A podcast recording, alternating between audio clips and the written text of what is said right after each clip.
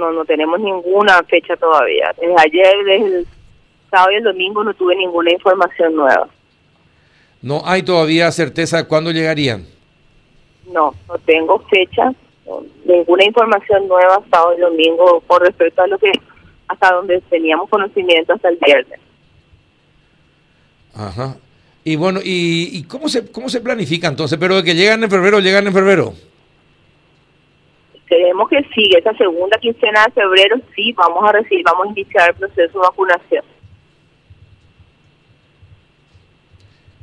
¿Y cómo, ¿Y cómo se prevé y se planifica todo si no se sabe cuándo llegan, doctora?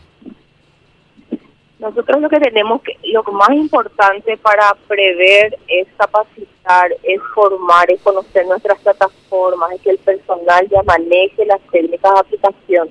Las cantidades eh, van a, con, a partir, las cantidades lo que van a permitir es eh, planificar a qué grupo primero le va a tocar. Entonces, nosotros lo que tenemos es todo planificado de manera que a trabajadores de la salud, ¿cuántos son los trabajadores de salud que están en los hospitales donde la situación epidemiológica es más importante como Capital Central, Alto Paraná o Encarnación, y que son los lugares donde en este momento están eh, los hospitales que están eh, realmente librando la batalla, y cuántos están asignados según la exposición de riesgo en las terapias, cuántos están en los pabellones de contingencia y bueno, para ir escalonando esa información, ese es el trabajo fino de manera que sea ordenado el registro y sea ordenada también la vacunación.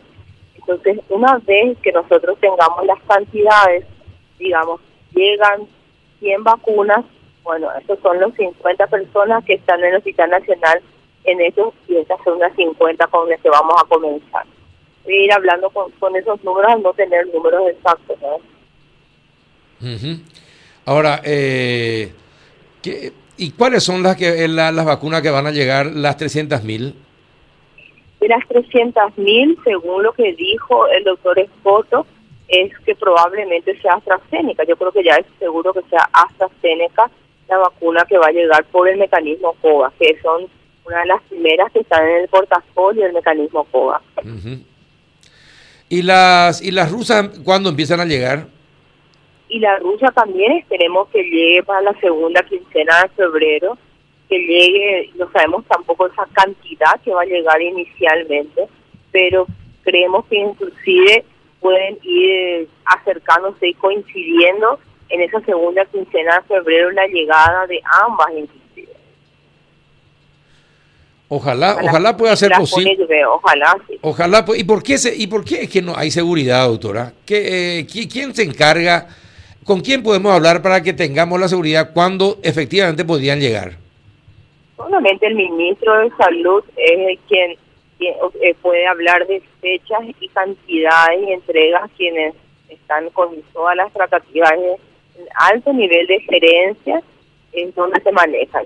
A mí me toca la vocería de lo que es comunicar la parte operativa, explicarle a las personas la importancia de, la, de la vacunación en sí, que es el punto más importante, pero también de conocer cuáles son las recomendaciones en relación a cada una de las vacunas, cómo va a ser el mecanismo, cómo registrarnos, dónde están esos vacunatorios. Eh, va a ser muy importante la reunión del 10, porque la reunión del 10 va a terminar de, cerrar las recomendaciones que hoy se reúne el organismo asesor de la OMS. Entonces, vamos a tener también esa esa, esa duda, van a ir habiendo muchísimas dudas en, en todo este año, porque la, va a ser vertiginoso y sigue siendo vertiginoso cómo se van generando evidencia científica y van cambiando las recomendaciones de cada una de las vacunas. Vacunas que no se podían usar en un grupo de enfermedades comienzan a poder usarse porque comienza a haber evidencia que no se podían usar en embarazadas, comienzan a poder usarse en embarazadas.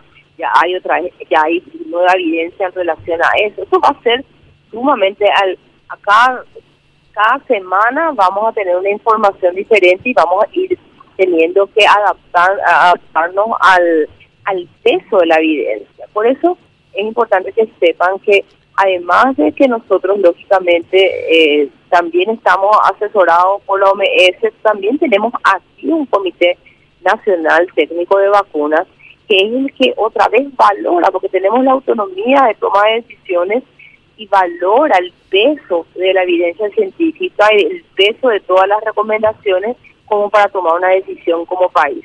Entonces, todo eso se cierra, por eso en, nuestro cronograma cuando habíamos presentado, el, cuando habíamos presentado la plataforma, habíamos dicho, el 8 publicamos los 63 vacunatorios y el 10 vamos a estar eh, presentando, activando la plataforma para, la, para el registro del personal de salud y presentando los lineamientos técnicos. Cuando hablamos de lineamientos técnicos, no significa solamente cómo se descongela o cómo se aplica, sino cuáles son las recomendaciones para los grupos vulnerables. Eh, Juanito, ¿alguna consulta? Doctora, acláreme por ahí, yo entendí mal lo que leí. Si supongamos que lleguen 20.000 este, vacunas, dosis de vacuna, eso en realidad va a alcanzar para 10.000 personas, teniendo en cuenta de que, según entiendo, las restantes 10.000 se guardan para la segunda dosis de cada quien. Sí, así mismo, así mismísimo. O sea, si llega a 20.000, son 10.000 personas las que van a ser vacunadas inicialmente y al mes en AstraZeneca vamos cerramos en cuatro, cuatro semanas al mes se aplicaría la segunda dosis. Eh, ¿Cómo son? ¿Tres o cuatro semanas? cuatro semanas para AstraZeneca. Por eso, todas esas eh, recomendaciones, miren que es impresionante, hasta eso hay una variabilidad que eh, ahora estamos, eh, que justamente el comité técnico, lo de hoy, porque hoy es una reunión con respecto a alineamientos técnicos de las vacunas, nuevamente con un posicionamiento y es el, el, grupo asesor del mecanismo COVAX de la OMS. vamos a cerrar exactamente, pero AstraZeneca, la doctora Solaya, porque acuérdense que todo esto es asesoría del Programa Nacional de Inmunizaciones. Es el que es quien tiene la expertise técnica de todo lo que es. Nosotros, lo que yo hago es ser vocera y, lógicamente, operativa por ser directora de todas las regiones sanitarias y los 1.400 establecimientos de salud y lo que es controlar la, la gestión, ¿verdad? los indicadores de gestión. Para nosotros la cobertura de vacunación es un indicador de gestión muy importante transversal en salud pública. Bueno, eh, perfecto, vamos a estar a la espera. Eh, ¿Está todo dispuesto, está todo organizado? Solamente falta que lleguen las vacunas.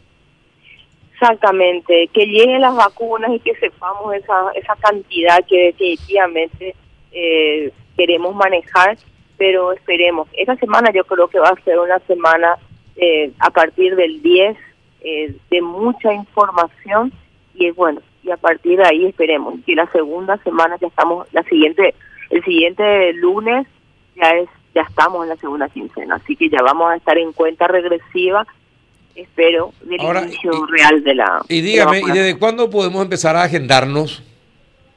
Los, el personal de salud desde el 10 es activa la plataforma. Personal de salud. En la ciudadanía, una vez que tengamos eh, certeza de la cantidad que va a llegar y que podamos decir, ya, ya tenemos 140 mil dosis para el personal de salud, superando ese número, ya va a comenzar la ciudadanía.